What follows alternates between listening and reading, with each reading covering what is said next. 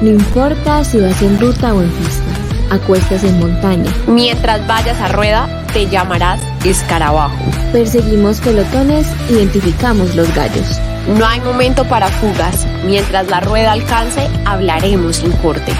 Yo soy Gabriela Encapié. Y yo, Colin Jaimes. Bienvenidos a las damas del ciclismo. Mujeres hablando de ciclismo.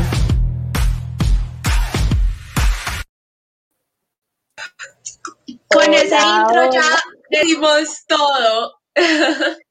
Sí, yo creo que quedamos tan emocionadas ya al ver lo que ya es nuestro saludo de hoy. Bienvenidos al capítulo 2 de las Damas del Ciclismo. Así es, bueno, un nuevo jueves 25 de febrero, aquí nuevamente hablando de ciclismo con estas lindas voces, ¿no? Hay que recordarlo. Gaby y Colin, ¿no? Yo siempre feliz, Gaby, de estar acá contigo compartiendo este espacio tan especial y hablando de lo que nos gusta, de las ruedas, del ciclismo, de Colombia, de Latinoamérica. Cole, es un placer para mí compartir tarima, pues como dice la gente, contigo. Eh, estamos muy emocionadas, venimos muy preparadas con este nuevo proyecto y espero que ustedes también nos apoyen mucho en eso porque le estamos poniendo muchas cosas para hablar de lo que nos gusta, como dijo Cole, del ciclismo. Claro que sí, bueno, esta, la semana pasada hablábamos de que teníamos una jornada, eh, un fin de semana potente, una semana llena de, de ciclismo, de ruedas, de pedales, llena de lo, de lo que nos gusta. Y específicamente hablábamos de unos colombianos que comenzaban a figurar y comenzaban a todo por este 2021, nuevas carreras, y en este caso era Nairo Quintana con el Tour de los Alpes. Eh, un tour que él ya había estrenado en algún momento, ya había subido al podio, no había sido campeón. Esta vez no fue así, pero quedó dentro del top 10 en la última jornada de los Alpes Marítimos de Bar. Eh, finalizó con una gran actuación de los grandes capos eh, y pues obviamente ahí está Nairo, Nairo Quintana. Así es, Coli, la verdad es que se está recuperando pues de sus dos rodillas tras la operación del año pasado y en esta, su primera competición ya de la temporada de Nairo, eh, mostró que está en un buen nivel y que luchará por todo para que pueda tener, pues para recuperarse primero en esos seis meses y para que les pueda llegar la wild card para participar en otras temporadas de las grandes vueltas. Sí, total. Bueno, eh, eh, lo que estuvimos hablando la vez pasada, hablamos de que eh, obviamente por circunstancias de su equipo, el Arkea Samsic no va a estar en una vuelta a España, tampoco estará en el Giro de Italia, pero esperemos que, que en ese Tour de Francia hasta el momento que le vaya muy bien. Hablando de esa edición del 2021 de este Tour de los Alpes Marítimos, tuvimos ahí a Gianluca Brambilla, el corredor del, del Tec Texafredo, que tomó la iniciativa faltando los 11 kilómetros para la meta y nunca pudo ser alcanzado por los inmediatos perseguidores ni el grupo de los favoritos donde rodaban obviamente Quintana, Woods, Michael Woods, no, no sé si lo recuerdan, Vuelta España, etapa 7, ahí se, se coronó eh, ganador de esa etapa con el Education First y Fun Eh, el italiano llegó con una diferencia de 13 segundos. Bueno, importante ahí, Gianluca. y esa victoria con la tercera etapa también le dio el primer puesto en la clasificación general. Y ya se quedó con el, el título con 5 segundos de diferencia sobre el canadiense Michael Woods de Israel Startup Nation y el ganador de la jornada anterior. Entonces tenemos a Abraham Villa que consigue su primera victoria en los últimos años, o sea, no ganaba desde 2017, o sea que sí, ven por ejemplo a un ciclista que no gana hace mucho tiempo, no le digan que ya es su, ya es su, ya no puede volver a ganar, que ya es su etapa final, no, ellos se pueden volver a recuperar. ¿Qué fue primero en una etapa de la Vuelta a España? Ya tiene, ya se anota otro palmar. Claro, ¿no? Ya, y ahí va agrandando su palmarés. Mira que algo muy curioso de, de, de esta, de este Tour de los Alpes Marítimos es las diferencias, ¿no? No unas diferencias tan abismales, por lo menos Quintana 18 segundos de, del campeón de Urambilla, 12 horas 51 minutos exactos. Entonces creo que fue eh, también una competencia, una carrera que los midió un poco de ahorita lo que decías, ¿no? Nairo Quintana, volviendo de superación de sus dos rodillas, eh, vuelve a tomar fuerzas y se estaba enfrentando contra eh, uno de los pues grandes, porque ahí estaba Michael Woods también, incluso estaba eh, Gio de Hart, el actual campeón del Giro de Italia, entonces bueno, ahí poco a poco se van midiendo los grandes de cara a esas grandes vueltas que, que veremos próximamente. Sí, aún así con 18 segundos de diferencia, Nairo quedó de noveno, entonces la verdad las diferencias fueron muy cortas y eso nota también que en esa temporada eh, Europa se está recuperando un frío muy alto, pues los Alpes todo. Entonces, eh, obviamente la gente se va protegiendo, como vimos en las grandes vueltas de, las otras temporadas, que van más o menos del pelotón y por eso no hay tantas diferencias, pero vimos, eh, como decíamos en el programa pasado, era un tour de ensayo también. Claro, total. Y bueno, ahí Nairo eh, tiene el próximo 10 de marzo, ya estamos 25 de febrero, en pocas, aproximadamente dos semanitas, va a estar en, el terreno Adriático. Una semana después irá a la Vuelta de Cataluña, donde fue campeón hace cinco años con eh, su equipo eh, anterior, el, el Team Movistar. Sí, ya volvemos a marzo. Sí, sí, ya volvemos a marzo. Eso, eso parece un año, fue un año atípico, ¿no? Pero ese pasó volando. En lo que a mí concierne, pasó rapidísimo. Volvemos al inicio de, esta gran novela. 13 de marzo, o sea, yo no voy a olvidar esa fecha. Y el 16 de marzo, donde comienza eh, lo del Tirreno Adriático del 16 de marzo, bueno, fue que nos encerraron, pero eh, tenemos una fecha nueva para, eh, para pues, recordar lo que es el, el Tirreno Adriático en la que va a participar pues Nairo Quintana, que va a estar en, ese, pues, en esa localidad.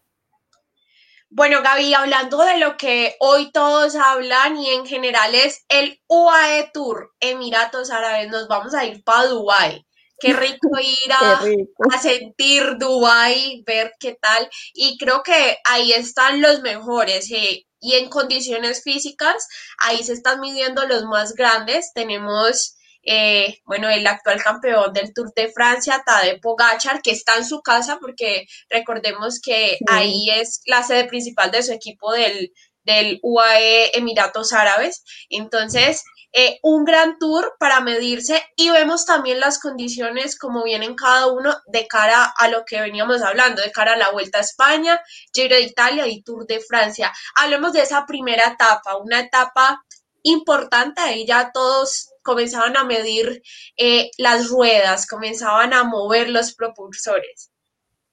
Es verdad, Coli. Bueno, la verdad, la primera etapa no nos dio muchas esperanzas para los colombianos.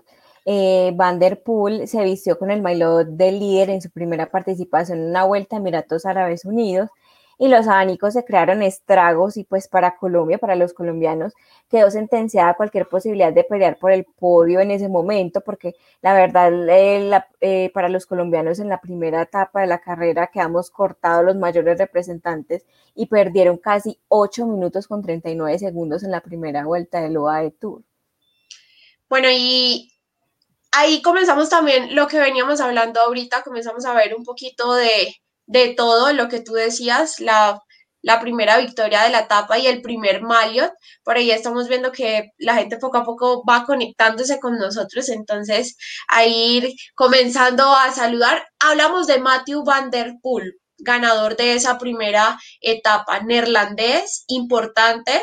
Eh, que ahorita hablaremos más adelante de lo que pasó con Van Der Poel, que es algo significativo dentro de este comienzo, 177 kilómetros, y ahí ya comenzamos a ver a los que hoy están figurando y es a Tadej Pogachar que quedó a pocos segundos en cuanto a la clasificación general. Hablamos que quedó, eh, bueno, llegó con el mismo tiempo o marcó con el mismo tiempo de sexto Tadej Pogachar y impresionante esa primera etapa que abrió una jornada y un nuevo, una nueva ruta ciclística del 2021.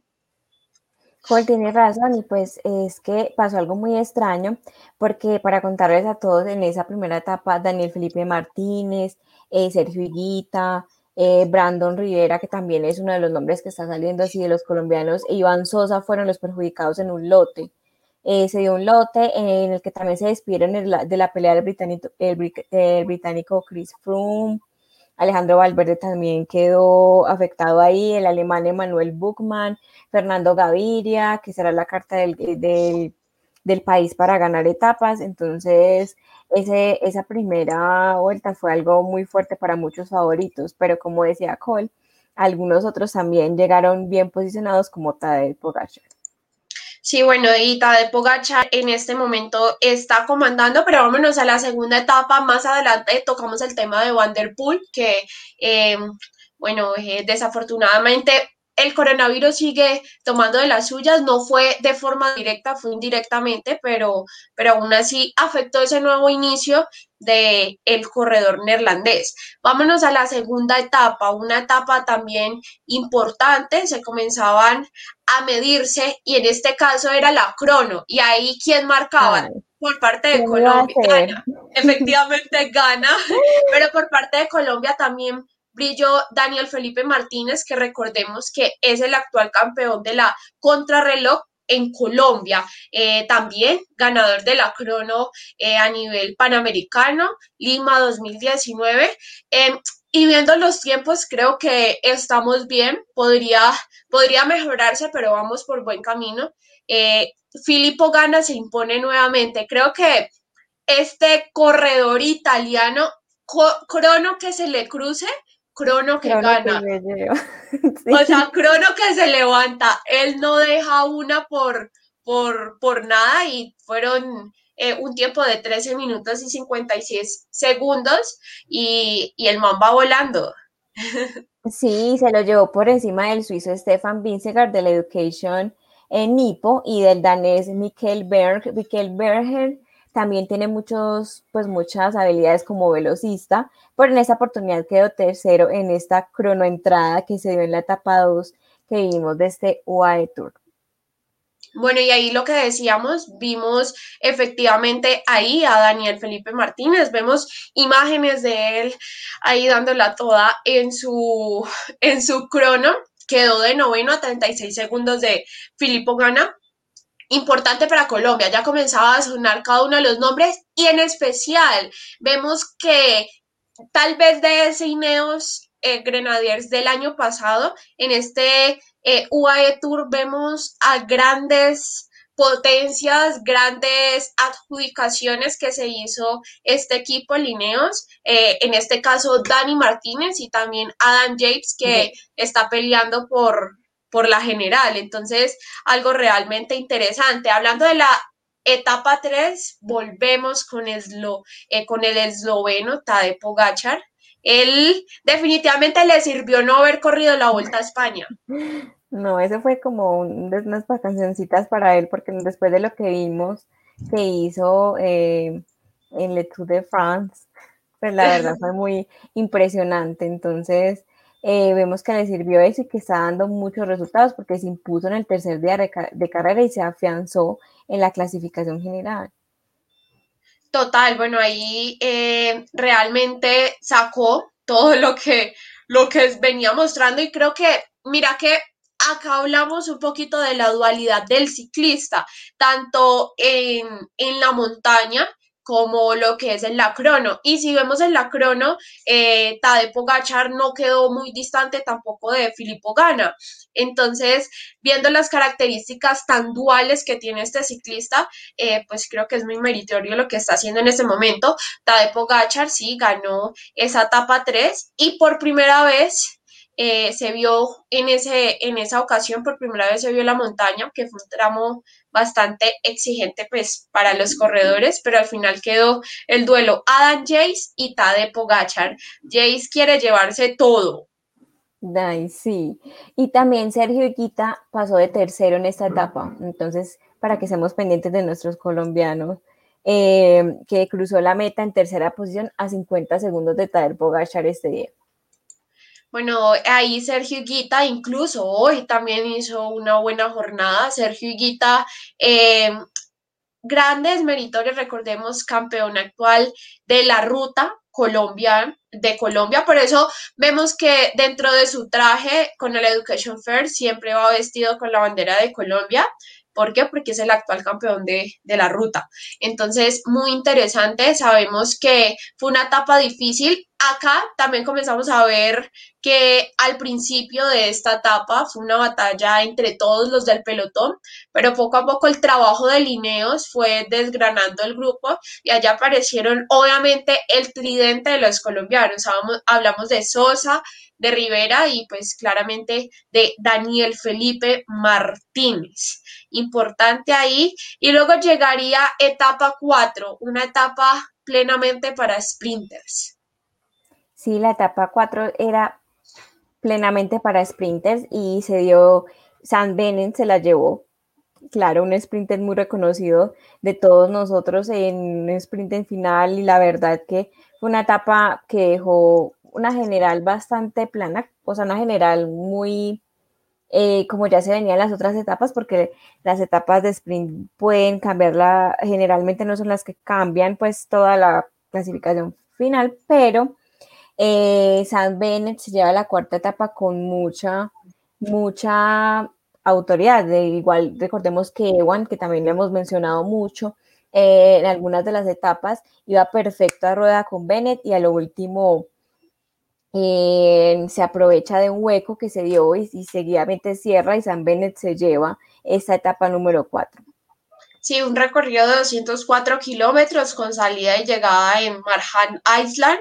Eh, aquí hasta, hasta ese momento la jornada más larga de, de la edición 3 del UAE Tour. Ahí también vimos a Fernando Gaviria, que lastimosamente no estuvo muy bien ubicado, por ende quedó de noveno en la jornada y sufrió, sufrió una, eh, pues una dura derrota. ¿Por qué? Porque tenía esa carrera en las manos, vimos que al principio, ahorita mencionabas un poco, eh, salía Fernando Gaviria, eh, pero poco a poco se fue quedando a falta de un kilómetro. Entonces, lastimosamente, eh, no, no fue, pero nuevamente eh, mañana tendremos una etapa donde tendrá la oportunidad Fernando Gaviria. Después de ese trayecto tranquilo, los embaladores con la velocidad ahí sobresalieron y pues Bennett ya ya está acostumbrado. Bennett, gran, gran 2020 que tuvo. Entonces, ahí veíamos a el corredor del Dicuni Quick Step. Etapa 5, hoy, 5 de la mañana, porque ahora Colombia es 5 de la mañana, en este momento deben estar todos durmiendo, em, aproximadamente son 9 horas de diferencia, entonces están preparando eh, de cara a lo que vendrá mañana muy temprano en territorio em, de Dubái, porque comienzan en Dubái, ya es de mañana, entonces están preparando ahí los colombianos. Etapa 5 nuevamente vuelve a Colombia, Gaby. Sí, etapa 5, la verdad que en ese, a los 250 metros le han sobrado a Lucenco, Lucenco en, esa, en el ciclista kazajo hizo muy buena participación, una muy buena exhibición en la subida final en que la verdad fue pues atrapado. Entonces, al final esa victoria fue para Jonas Vingegaard, que pues, es un ciclista danés del Jumbo Visma y sobrepasó en los metros finales a Lucenko, que llevaba muy buena subida. Pero eh, segundo ha sido Tadej Pogachar y tercero Dan Jace, que han entrado a la par. Estos dos están se están disputando este UAE Tour y casi siempre entran juntos por, la, eh, por el posicionamiento que le están haciendo cada uno de sus equipos. Y bueno, y es que son 45 segundos los que los distancian, tampoco son muchos, sin embargo, bueno, en tiempo, en, en, el ciclismo hablaríamos de un tiempo bastante largo, ¿no? Porque se ganan por diferencia de segundos eh, pero sin embargo puede tener oportunidades Adam Yates sabiendo el equipo en este momento con el que cuenta porque el Ineos Grenadiers viene bastante potente. Hablando de Sergio Higuita, eh, bueno, vemos que Sergio Higuita también viene cada vez mejorando más y hablamos es por, qué me refiero a mejorando. El año pasado vimos con su caída en el Tour de Francia, eh, no fue algo pues muy satisfactorio para el corredor antioqueño, entonces él vuelve y, muestra que está en un buen nivel eh, y pues da mucho gusto, ¿no? Entra de cuarto, una buena jornada para el Education First de la mano de Sergio Higuita. Y mañana, ah, bueno, lo que tú mencionabas, ¿no? El tema de la frustración de Lucenco, porque Lucenco venía muy bien, eh, era quien subía en solitario prácticamente, pero saltando de la escapada vio que sus ilusiones cada vez se iban derrumbando y ahí llegó Jonas Dindegar que dijo, no señor, esto es para mí.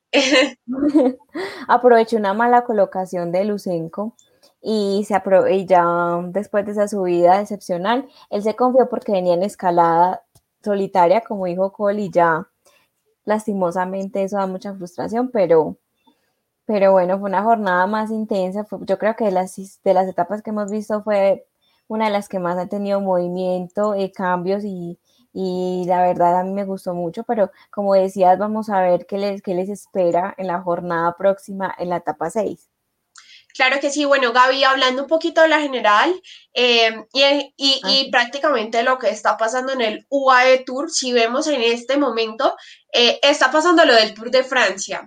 Y en términos es que eh, Tade Pogacar hasta el momento se está llevando todos los malios. Él va por primero en la general, va con el rojo. Estamos hablando como también eh, del máximo, la de los puntos, la verde también, con 55 puntos, va Tade Pogachar y claramente por el mejor joven. Eh, no se lleva la camiseta negra, la del sprinter intermedio, que la tiene Thomas de Gren del Loto Saudal con 18 puntos. Pero bueno, hasta el momento va, lleva en su bolsillo los, los tres de la general, el de por puntos y el del mejor joven. Eh, y claramente ahí está Adam Yates en la general a 45 segundos que le dice, bueno, yo quiero, también está Joao Almeida, muy bueno, muy buena participación en el Giro de Italia, pero entonces Adam Yates ahí, ahí está porque recordemos que es el actual campeón. En el 2020, Adam Jace fue el que se llevó esta, este tour del UAE, el UAE Tour 2020. Hablando de la etapa 6, Gaby, una etapa eh, movida, son aproximadamente 165 kilómetros. Eh, que, se, que se, eh, se tendrá, se tiene más o menos se tiene pensado que va a haber un clima aproximadamente de un, viento de 30 kilómetros por hora desde el mar. Eso alcanza y sobra para romper el pelotón. Entonces, vamos a ver un, una etapa bastante entretenida y hablando por esos cortes y abanicos que se van a dar en medio, en medio de la etapa, ¿no? Entonces ahí va a perjudicar a algunos y a los que estén eh, trabajando bien, que no estén descuidados, pues tal vez los favorezca y puedan ahí ganar puntos. Si Adam Jace ve mal parado a Tadej Pogachar, puede pasar lo que pasó en su momento en el Tour de Francia, ¿no? Recordemos que por un abanico también se quedó Tadej Pogachar, entonces ahí estará el Ineos Grenadiers buscando una estrategia eh, importante para poder quitarle el liderato a Tadej Pogachar. Sí, esa es una oportunidad para ráfagas porque las ráfagas vienen por la derecha y los abanicos se dan con una ruptura eh, abismal del pelotón desde que aprovechan eh, ese tipo de viento para retrasar a unos, eh, segregan a otros y toman una velocidad supremamente grande. Más que todo, aprovechan bajadas chiquitas para hacer eso y tenemos muchas oportunidades en la etapa 6 para que puedan hacer eso. Pero mira que Tadej Pogachar es experto eh, pegándose las estrategias de los otros equipos, o eso hemos visto que sí. él se pega, él se pega pues con coloquialmente no se deja morir.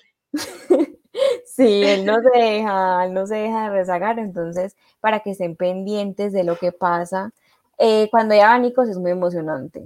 es una etapa que es una de las tácticas que más se utiliza, pero hay que esperar el momento adecuado porque si no, no se puede, no se puede aprovechar el viento. Y la verdad, según dicen, en el kilómetro 93 la ruta será recta y durante los 10 kilómetros las ráfagas golpearán directo desde la derecha y eso puede propiciar que se haga una ruptura de ese pelotón.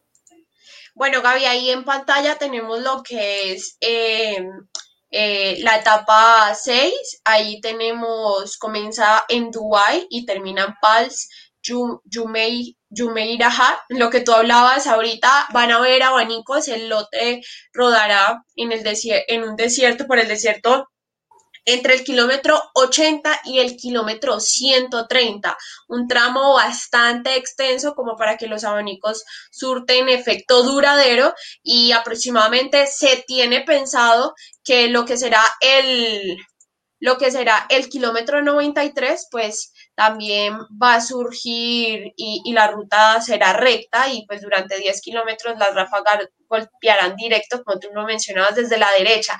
Tácticas, importante, el pelotón estará muy nervioso, se puede decir, porque todos saben qué esperar, todos saben que el tema de los abanicos, ahí es donde más se tiene que estar pendiente eh, y una vez en el desierto habrán abanicos y la incógnita acá será, eh, pasa por pues, ver quiénes conforman el grupo cabecero y donde sería una sorpresa que no esté Pogachar, lo que decíamos ahorita, y tampoco esté Joao Almeida. Sin embargo, Joao Almeida, bueno, está de tercero aproximadamente a un minuto 14 segundos de, de Pogachar, pero pues ahí podríamos ver qué es lo que pasa mañana. Si hay algunos sprinters en el lote frontal, eh, y tienen gregarios, entonces la lucha seguirá, la composición de dicho grupo será bastante importante eh, porque pues normalmente hay más sprinters que escaladores en ese tipo de situaciones, eh, pero, esperemos a ver qué ocurre.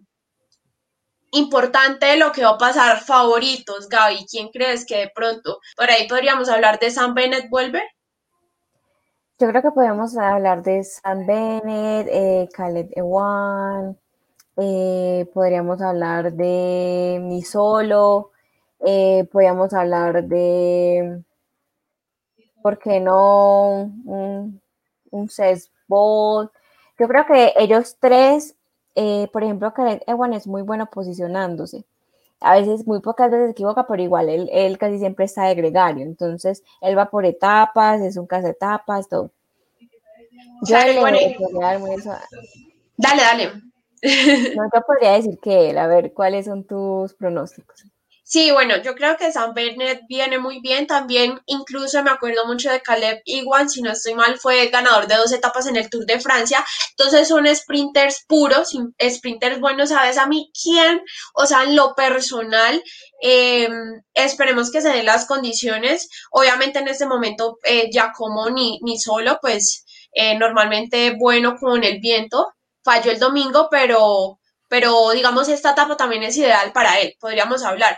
Pero a mí me, gusta ver, me gustaría ver a Fernando Gaviria, o sea, no me quiero, no quiero irme de este UAE Tour, no quiero irme sin ver una etapa para Fernando Gaviria. Me parece que eh, después de lo que pasó en el 2020, eh, pues tiene la oportunidad de volver y nuevamente a la victoria y qué mejor que en la casa de su equipo en Emiratos Árabes. Entonces creo que quiero ver a Fernando Gaviria, claramente ahí hay unas competencias y unos sprinters puros que, son muy buenos porque recordemos que en esta amplia de, la flamante eh, Raúl, que son más o menos 6 kilómetros de meta, a la meta, eh, allí pues se pasará por un solo carril y pues ese estrechamiento, porque eh, pues al ser un solo, solo carril, pues va a ser más difícil, ayudará que al menos en los menos casos que, que, que lo que pasó este miércoles y que han ganado hasta aquí son velocistas puros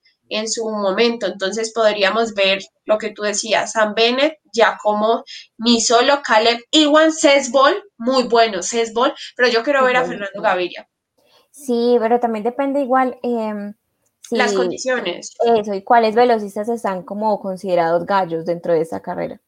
Porque hay algunos que ellos saben que esos tienen habilidades y depende también de los equipos en los que estén. Entonces, tenemos que observar qué equipo va a empezar a, hacer el, el abanico, que usualmente es el que conserva más gregarios en las partes medias y en las partes eh, o sea, eh, del cuarto para adelante, porque las partes medias es que se hace como esa ruptura. Entonces, primero hay que ver qué equipos logran ese posicionamiento más o menos faltando 20 kilómetros y ya si vemos qué tipo de gallos o qué personas pueden estar damnificadas en esos abanicos que se esperan mañana en esta etapa veloz, por decirlo así. Claro, todavía hay una incógnita y hay que esperar quiénes van a conformar ese grupo cabecero. Eh, pero bueno, creo que en pocas horas nos, nos daremos cuenta, 5 y 30 de la mañana, eh, todos pueden estar al tanto de lo que pasará. A ver, si, si, si, si latinamos, si es Ball, si es Sam Bennett, si es eh, eh, Caleb Iguan, bueno, ahí podemos ver si es Fernando Gaviria, ¿por qué no? ¿Por qué no hablar de Colombia? Y es que yéndonos y saliendo de la ruta, ahorita volvemos a la ruta nuevamente, hablamos de el mountain bike. Mountain bike es una de las hablamos la semana pasada, el jueves pasado, y hablamos de un importante colombiano eh, campeón de ese malio de arcoíris y es Leonardo Páez, que vuelve, vuelve Leonardo. Sí, Leonardo Páez es bicampeón mundial de maratón y se alzó con el título de campeonato nacional eh, de la modalidad de largo aliento en bicicleta en montaña que se disputó este domingo. Nosotros ya le habíamos dado como la primicia en el programa pasado, en la, en la municipalidad de Ricardense de Dos Quebradas, sobre una distancia de 62 kilómetros. Este largo aliento en bicicleta en montaña es bastante difícil, es una modalidad de mountain bike eh, arriesgada, hay que tener muchísimo cuidado, pero tenemos que este colombiano integrante del equipo Jand eh, y representante del departamento de Boyacá, si hay gente viéndonos de Boyacá, tener una persona, Leonardo Páez, un campeón nacional de mountain bike, eh, dominó con gran solvencia, con gran soltura la competencia. Sí, bueno, no, eh, Leonardo Páez muestra y, digamos por eso fue el gran protagonista en el 2020. Eh, recordemos, actual campeón mundial de, del mountain bike, entonces importante y creo que ya se hablaba, o sea, era algo casi fijo, superó a los representantes de Risaralda, Jonathan eh, Cañaveral, Jonathan Cañaveral y Fabio Castañeda, que también estuvo ahí, que ascendieron eh, respectivamente en el segundo y tercer escalón del podium. Pero también nos vamos a, al tema de, del eh, mountain bike femenino, porque la competencia también fue a nivel femenino, sub-23, en este caso fue para Mónica Calderón, quien eh, respondió con bastante favoritismo, la corredora colombiana que se llevó la victoria al superar a la boyacense Diana Piñilla. Y también tenemos otro nombre ahí en las mujeres que ocupó el, el podio número 3 y es Lady Mera Nariño, entonces también vemos que las mujeres están incursionando en mountain bike y tienen, tenemos representantes de varias partes del país en esa modalidad. Sí, ahí tenemos a Mónica, ganadora eh, del campeonato nacional de mountain bike. Bueno, Gaby, antes de irnos con los siguientes temas, por acá tenemos unos comentarios. Da Milano Coral, saludos desde Ecuador, sprint final Ecuador que así sea, esperemos que así sea, qué mejor alegría que, que ver a nuestros hermanos de Ecuador, tanto orgullo ese 2020 que nos llenó y nos exaltó el pecho con los Jonathans, porque son así, los nombramos los Jonathans en el Giro de Italia, gran actuación, y qué más de decir de Richard Carapaz, vuelta a España, eh, que hizo algo deslumbrante. Y Patricio Quintana, vea, familiar de Nairo Quintana. Qué buen programa. Cada cuánto hacen el programa. Todos los jueves, 8 pm, 8 pm, perdón, y conectados siempre. Hacer preguntas, díganos qué quieren saber, qué programas les gustaría que hiciéramos, que estamos acá a lo que necesiten, invitaciones, los que, lo que quieran, resúmenes, lo que quieran. Acá lo tienen con nosotras. Y también si tienen duditas del ciclismo, pues porque muchas personas, ay, ¿qué esto qué pasa? ¿Por qué pasa eso? Pueden preguntarnos nosotras. Si no lo sabemos, lo investigamos. Pero la verdad es que sí, lo que, quieran saber del ciclismo, este es su canal, Las Damas del Ciclismo las damas del ciclismo. Y bueno, noticias generales porque podemos irnos que a nivel internacional están pasando muchas cosas. En este caso nos vamos por el BMX, que Mariana Pajón y el equipo olímpico eh, de BMX eh, volverá, regresará. Recordemos que Gaby, recordemos que hace poco ellos estuvieron en Sarasota, Estados Unidos, eh, el grupo élite de BMX colombiano. ¿Por qué? Porque pues estuvieron preparando de cara a algunos eh, Juegos Olímpicos de Tokio 20. 2021 y pues otros eh, logrando para y, y, sumando puntos para lo que viene ese nuevo ciclo olímpico. Eh, y bueno, estaban allá en Sarasota, vimos grandes representaciones antioqueñas y el domingo 28 de enero, de febrero, perdón, ya me estoy devolviendo, eh, regresarán al país proveniente de Estados Unidos, la selección colombiana encabezada por la bicampeona olímpica Mariana Pajón. Y dirigida por Germán Medina, que estará compitiendo en Bogotá el 13 y el 14 de marzo y luego en una válida de Copa del Mundo previa a la Olimpiada del 29 y el 30 de mayo. Entonces, estamos en esos entrenamientos preolímpicos, estamos esperando también otras medallas por parte de BMX en esta modalidad de ciclismo muy buena, donde tenemos una campeona, qué mejor eh, representante que Mariana Pajón en ese equipo de Colombia. Sí, bueno, eh, grande lo que está haciendo Mariana Pajón. Sí, recordar, ¿no? Que eh, ese campeonato va a ser en Bogotá, entonces qué bueno nuevamente volver a territorio colombiano y que se siga realizando este, este tipo de, de, competencias.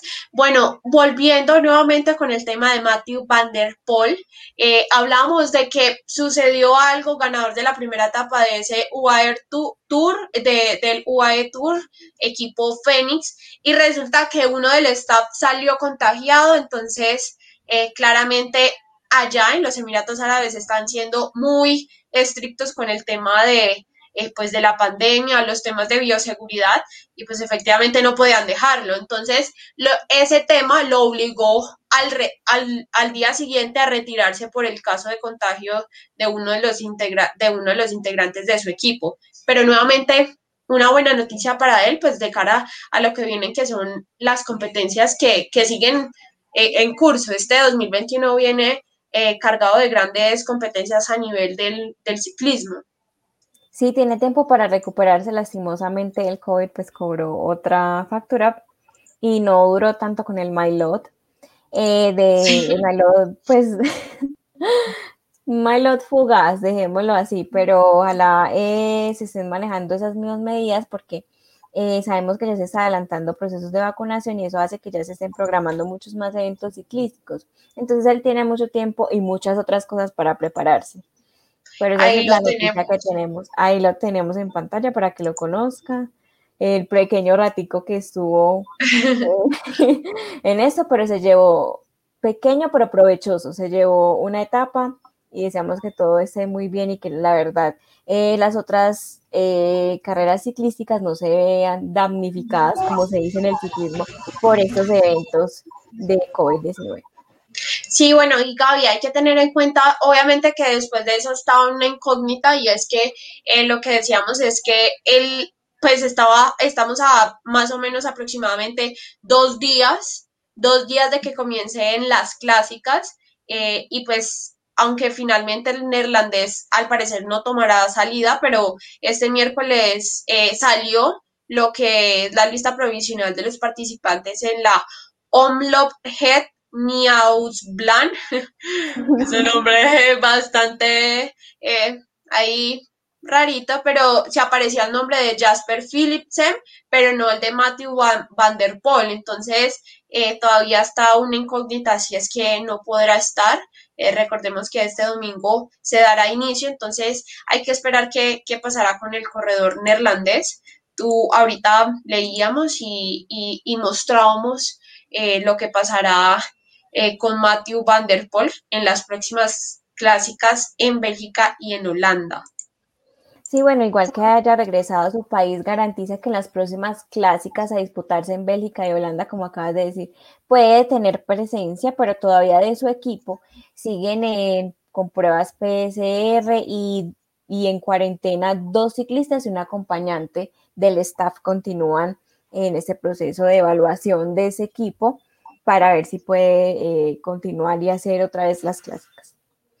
Claro, bueno, hay que, hay que esperar qué, qué pasa con el corredor neerlandés. Hablando de Brandon Rivera, que él está en este momento en los Emiratos Árabes, él está eh, pensando lo que será la etapa de mañana, pensando en esos abanicos, en esos cortes, qué pasará, tengo que ayudar a Yates. Hay un gregario bastante importante eh, con los dos colombianos, Sosa y, y Dani Martínez. Y pasó lo que hablábamos la semana pasada, que decíamos que era el colmo, lo de la bicicleta de Brandon Rivera en, en Zipaquirá, en su residencia, que fueron robadas, pero al parecer esos videos fueron efectivos, esos anuncios, y la policía rápidamente actuó y volvieron eh, esas dos bicicletas, porque son bastante costosas. Como si decíamos que no eran las bicicletas tradicionales, le robaron bastantes, pues, las bicicletas bastante pesadas y es muy bueno que los medios eh, como nosotras y como muchos otros sirvan de plataformas para que puedan pasar ese tipo de cosas y puedan hacer, acelerar procesos legales como era y también policíacos que era conseguir las bicicletas. Entonces, muy bueno que hayan recuperado las bicicletas de Brandon Rivera. Sí, total. Bueno, y podemos irnos con una última eh, noticia que también incluye a uno de los colombianos en este momento es eh, Esteban Chávez, el Risitas Esteban Chávez. Eh, recordemos que él tiene una fundación, un equipo, entonces en este momento están en el proceso de selección 2021 eh, para ese equipo. desde el 24 de febrero, desde ayer hasta el 3 de marzo, se estará cumpliendo ese proceso de selección para integrar el equipo a la fundación de Esteban Chávez 2021. Qué bonito eso. Y también, o sea, eh, este equipo es como para el ciclismo en tanto lote nacional como internacional, es un ejemplo más eh, rutilante de Ine Rubio, quien también hace parte de la escuadra Movistar en la máxima categoría del ciclismo mundial. Entonces, ese proceso de selección de 2021 para el equipo de Fundación Esteban Chávez es una muy buena noticia para otros tipos de integrantes que quieran participar en eso. Sí, la verdad, interesante. Cori, les dejamos así como con un flashback, que ya, Se, ya se reveló eh, el recorrido del Giro de Italia en su edición 104, se, se disputará y las fechas también. El 8, entre el 8 y el 30 de mayo, entonces se va a conocer este miércoles 24 en acto que tuvo lugar en los públicos en los estadios de Ride Course en Milán que el Giro de Italia había anunciado como algunos detalles de su recorrido y la salida tendrá lugar el 8 de mayo en la región de Piamonte con una contrarreloj de 9 kilómetros con salida y meta en Turín. La segunda etapa llevará el pelotón desde Stupin hasta Novara y entre las etapas más destacadas, pues las que se espera que haya cambios y todo eso se diseñó para la etapa 14, la etapa 20 y la etapa 17. Desde ahora se están anunciando que son cruciales para perseguir esa magia eh, del Giro Italia. Bueno, no, importante, ¿no? Esta edición del recorrido del Giro eh, de Italia 104, eh, que ya vemos a colombianos muy entusiasmados. En este caso está Egan Bernal, que creo que el foco principal de este año para Bernal es esta, el Giro de Italia, y él ya está pensando, después de de esos 3.450 eh, kilómetros que se recorrerán en, en total, eh, bueno, será impresionante. Y recordemos que eh, tendrá seis jornadas para los velocistas, tú ahorita lo mencionabas, siete más de media montaña, dos de contrarreloj individual y estarán distintas estrellas que ya confirmó obviamente Bernal, estará Thibaut Pinot, Vincenzo Nibali. Entonces, muy impresionante lo que, lo que traemos acá en el recorrido del el Giro de Italia. Creo que será bastante interesante. La etapa 15 eh, será un día perfecto para los velocistas, posiblemente también, ¿por qué no hablar de las cronos? Si estará eh, Filippo Gana, efectivamente, qué mejor que sea en casa, ¿no? En Italia, y ya lo hizo eh, en el pasado Giro de Italia del 2020, dos etapas de crono, dos etapas para, para él, y ahí vemos en pantalla el recorrido. lindo. tenemos bonito, sí. Lindo y también Ecol, ¿te acuerdas que nosotros habíamos dicho que ya los colombianos están optando o porque todos se fueron para Europa están optando por tener un entrenamiento un poquito más europeo y es conocer el terreno? Pues según las declaraciones de Egan Bernal, estuvo conociendo la etapa que llega a la Alpedimera, que es una de las más difíciles, eh, pero igualmente espera como parte de un Giro de Italia sea muy bello, espera a muchos aficionados frente al televisor que lo apoyen que mismos corredores que también puedan seguir preparándose mejor en este modo de carrera. Entonces, eh, pues Egan ya está haciendo entrenamientos en el Alpe Dimera, que es una de las escaladas más difíciles, y también ya tiene, ya lo tienen posicionado como gallo, porque David Casani, que es un seleccionador nacional de ruta italiano, en ningún momento dudó en señalar que el Giro eh, está hecho para Egan Bernal, porque dijo que Egan Bernal era el hombre a vencer en un Giro que nos permitirá posiblemente ver a Filippo Gana imponiéndose en la primera y última etapa, así como el año anterior que ganó cuatro etapas y también veremos un Giro que incluye seis llegadas en alto con un tapón, que luego les explicamos qué es eso. Eh, que llega a la cortina de, de Ampaso. Entonces, eh, mira que el seleccionador nacional de ruta italiano, que es uno de los organizadores también de esos diseñadores, dice que según las condiciones de los ciclistas, es muy probable que Egan tenga muchísimas eh, posibilidades en el Giro de Italia. Bueno, Gaby, lo que mencionabas es, es muy interesante y hablando un poquito de las etapas, etapa 20 también va a ser una etapa de, muy dura. ¿Por qué? Porque eh, contará con 4.800 metros de, desnivel positivo y pues ahí comenzará lo que es la verbandía antes de terminar el Alpe di Mota en Valle Espulga de Valentina. Los corredores también abordarán Verdino y pues ahí vemos un pelotón de más de 2.000, que llevará más de 2.000 metros. Eh, importante, creo que em, después de ver un 2020 Giro de Italia importante, recordemos que eh, pues ahí estaba eh, el campeón Tadeo Hogacar, no Hogacar, no, Tadeo Har, prácticamente Har de Lineos Grenadiers, que fue el único que salvó salvaguardó lo que fue el, Ineos en el 2020, pero sin embargo fue una vuelta, una, un giro que fue muy golpeado por el coronavirus. Vimos que muchos de los, de los corredores, de los importantes, desistieron de esta carrera, entonces vemos y hasta el momento nos hacemos ilusiones con un, un, Giro de Italia edición 104 bastante importante, significativo eh, y que vuelvan esas grandes figuras a disputar lo lindo del ciclismo en una de las grandes vueltas.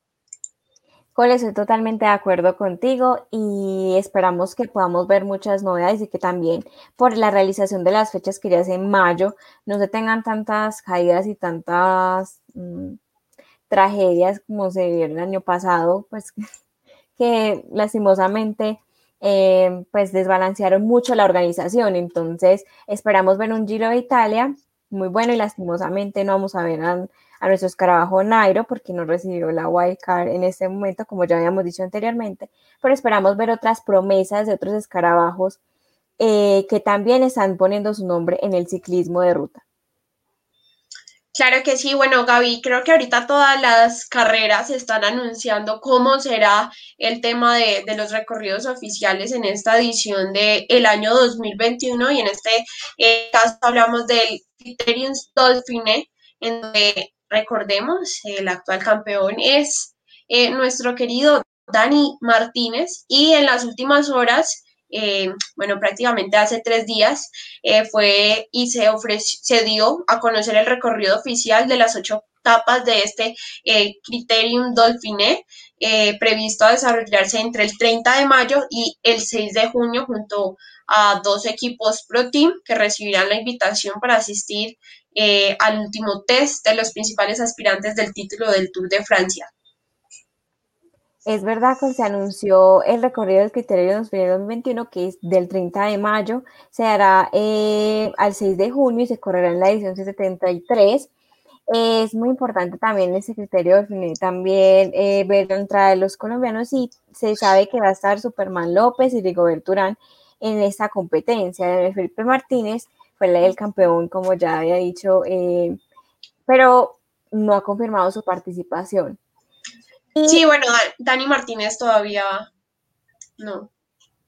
No, Dani Martínez no. También se espera el esloveno Tadej Pogacar, el último vencedor del Tour de Francia y el campeón del mundo, el francés Julian Alaphilippe. Eh, tomarán la salida de, también estarán en este, esta edición 73 del Criterion Dauphiné con un final duro, anunciaron los organizadores este lunes en Nike del criterio en Dolphine. Julian Alaphilippe, por cierto, ¿no? Va a ser papá, Julian Alaphilippe, ah. ahí. Julian Alaphilippe y, y Rigobert ¿no? Los dos eh, próximamente padres.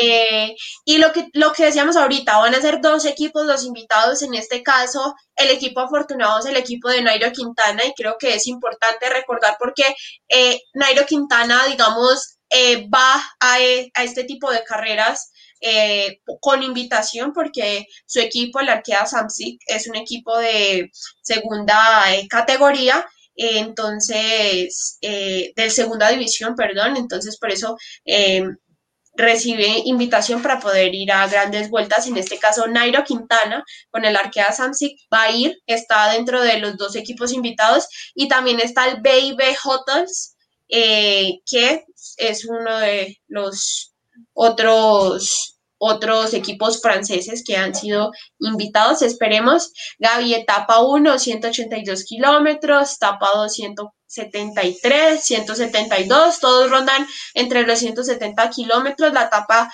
más corta es la última, la etapa 8 con 147 kilómetros. Ah, no, bueno, la crono. 16.5 kilómetros. También va a ser una etapa de largo aliento. El también se esperan eh, corredores del Grupo PAMA como Pinot, que también hemos hablado muchísimo de él. Y esperamos que siempre, eh, se espera también que el corredor sea muy completo porque las etapas se diseñaron para tener varias variaciones de, ritmos en el ciclismo. Sí, bueno, creo que eh, lo que viene es aún más, más importante. Estamos hablando de que eh, va a haber bastante competencia eh, en las próximas importantes carreras y hablemos un poquito de lo que es la Vuelta a Independencia Nacional de la República Dominicana, porque eh, también se está viviendo una gran carrera y Colombia también está haciendo presencia. Tienes razón, la Vuelta Independiente, Independencia es un recorrido, pues, digamos, cada país hace sus recorridos Em, y también se tienen como muchas propuestas latinoamericanas, por ejemplo, esa es una de las oportunidades para que se hayan muchas pantallas de latinoamericanos que también están haciendo eso, se tienen muchos, ahora esa vuelta se hicieron muchos eh, protocolos y pues obviamente presupuestos de seguridad para que se pudieran asegurar de que no se pudiera cancelar como, como otras jornadas que se hicieron anteriormente.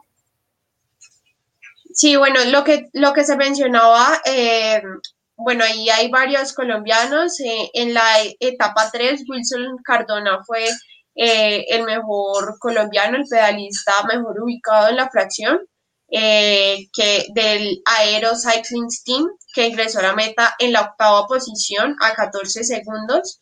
En la general, Cardona pues es el mejor de los escarabajos participantes en la posición 11. Pero hoy también le fue bien a otro colombiano y es Rafael Hernández, que quedó en la segunda etapa de, de esta vuelta a independencia nacional de la República Dominicana. Importante ahí lo de los corredores colombianos y qué bueno que se comience a reanudar eh, todo el tema ciclístico porque en algún momento Incluso a principios de este año se cancelaron bastantes vueltas en Buenos Aires eh, y en distintos lugares, eh, pero bueno, ya, ya ha sido confirmado incluso.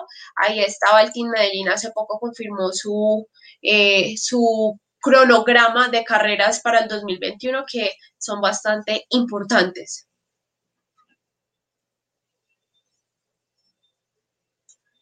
Bueno, Gaby, creo que perdimos conexión en este momento con Gaby, pero sin embargo eh, vamos a seguir anunciando lo que viene y, en general lo que son las carreras. Eh, como veníamos diciendo, etapa 3 eh, fue Wilson Cardona, etapa 4 Rafael Hernández en la segunda posición, en la quedó segundo en la cuarta etapa de la vuelta eh, de la Nacional República Dominicana, que fueron 129 kilómetros entre Santo Domingo y el Rancho Arriba. Importante competencia en cuanto a mountain bike, ya les comentamos lo, Leonardo Páez, quien hizo y se destacó significativamente. Esperemos cómo va eh, la última etapa de lo que será la um, vuelta eh, independencia Nacional de República Dominicana. En el tema nacional hablamos específicamente de lo que eh, ha pasado en la crono y lo que está pasando en Colombia. Eh, estamos hablando que nos fuimos un momentico, Gaby, pero aquí seguimos hablando de ciclismo y es a nivel de Colombia. Recordemos que se está eh, llevando a cabo el Campeonato Nacional de Ruta. Eh, importante el Campeonato Nacional de Ruta de las categorías menores y, ahí vemos que Antioquia ha hecho un buen resultado. Vamos a seguir al tanto de lo que va de, estas pruebas. Recordemos que la prueba por puntos y velocidad eh, que se dio apertura a la pista en el Campeonato Nacional Interclubes del de este año, que se llevó a cabo en Cali, eh, ahí la antioqueña Mariana Londoño eh, dio de qué hablar, fue oro para la boyacense Dana Valentina Casas. Bueno, Gaby, estamos llenos de ciclismo. bueno, y la verdad, perdón, esos son gafes, gajes del oficio, pero 140 eh, ciclistas también de ambas ramas y procedentes de todos los rincones del país quedaron oficialmente inscritos para ser parte desde el martes del Campeonato Nacional Interclubes de Ciclismo de Pista y Ruta, que tendrá como sede el circuito alrededor del Estadio Deportivo Cali en el recorregimiento palmirano de Palma Seca. Ajá, en, Palma Seca. En el evento pues podrán participar en la rama masculina los ciclistas prejuveniles nacidos en los años 2005-2006 e infantiles de segundo año nacidos en el 2007 solo participan en pista. Entonces, en la rama femenina participarán también prejuveniles en las mismas fechas entre 2005, 2005 y 2006 e infantiles de segundo año nacidos ya en 2007. Estamos hablando de ciclismo de unos pequeñitos ya. Pues. Sí, de, de los que vienen prácticamente y ahí hay grandes, incluso eh, de los que están dentro de esas nóminas, vemos que muchos están dentro del plan de desarrollo avanzado, de lo que, del plan avanzado de desarrollo, lo que es el PAD, muchos de esos chicos están disputando. Y hace poco terminó y, en, ese campeonato interclubes el medallero quedó Valle del Cauca con cinco medallas, una de oro, dos de plata y dos de bronce, Antioquia una de oro, dos de plata y una de bronce, y tercero Risaralda, una de oro, una de plata y eh, pues ninguna de bronce, con dos en total. Y bueno, seguidamente va Atlántico, Caldas, Huila, Boyacá, Quindío, norte de Santander, Cundinamarca, Bogotá y Santander. Eh, y bueno, hay distintos eh, em, participantes jóvenes porque son el futuro del ciclismo colombiano, entre ellos Juan Manuel Jurado del Valle del Cauca, que eh, ganó oro en la prueba por puntos. Ahí se disputó crono, prueba por puntos, ruta, velocidad, también en pista. Entonces, qué bueno, importante ahí lo que fue antes de ir cerrando, Gaby, mucho ciclismo, creo, y creo que viene más. Esta semana que viene viene cargada y potente de competencias ciclísticas también.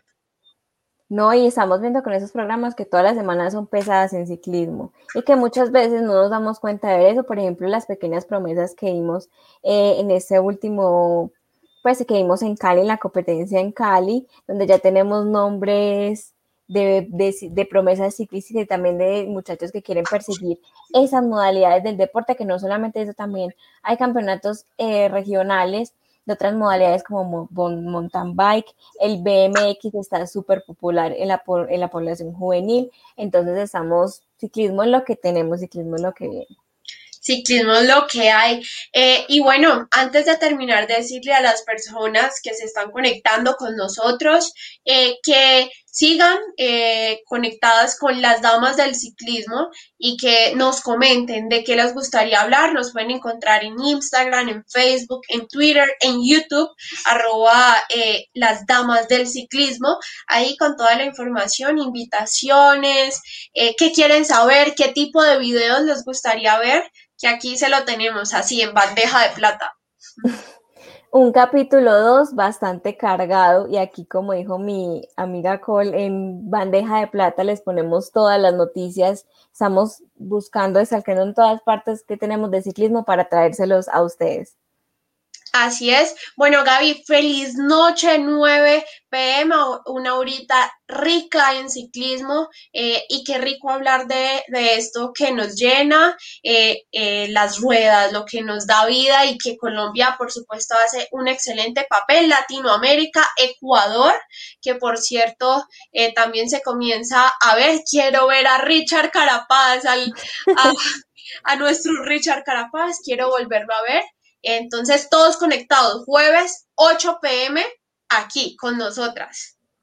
Jueves 8 pm con las damas del ciclismo, fue una horita que no se sintió y esperamos que las siguientes horitas tampoco, de las otras semanas tampoco se sientan y que ustedes estén acompañándonos para que también nos ayuden a hablar porque nosotras nos inspiramos, como pueden ver, entonces los, los esperamos tenemos mucho rodo para hablar. Ay, como dicen coloquialmente, tela para cortar.